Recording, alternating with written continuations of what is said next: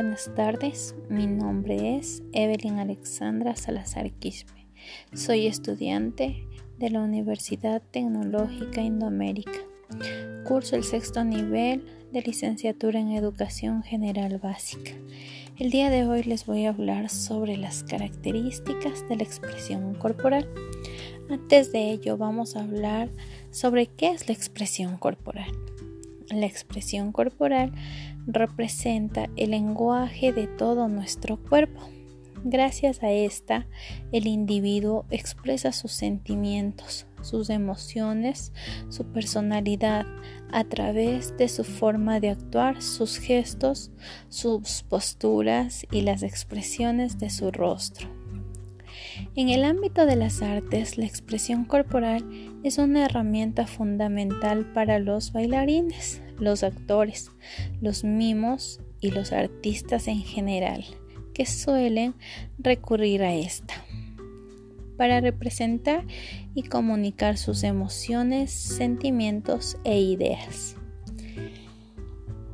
Es una disciplina que permite la comunicación y la expresión de las emociones a través del lenguaje corporal.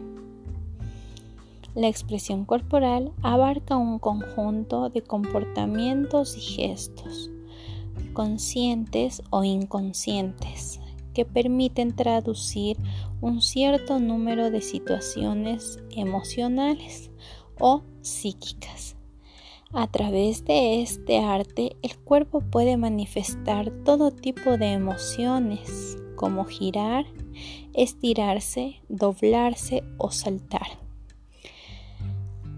combinándolas según dinámicas variadas. ¿Cuáles son las características principales de la expresión corporal? La expresión corporal recurre a las emociones, a los sentimientos, al movimiento, también permite la expresión de una emoción y le da un sentimiento a través del movimiento realizado. De igual manera, los sentidos son explotados.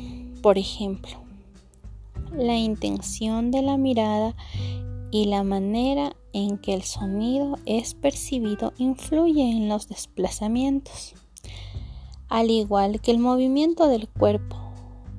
No parte únicamente de una actividad.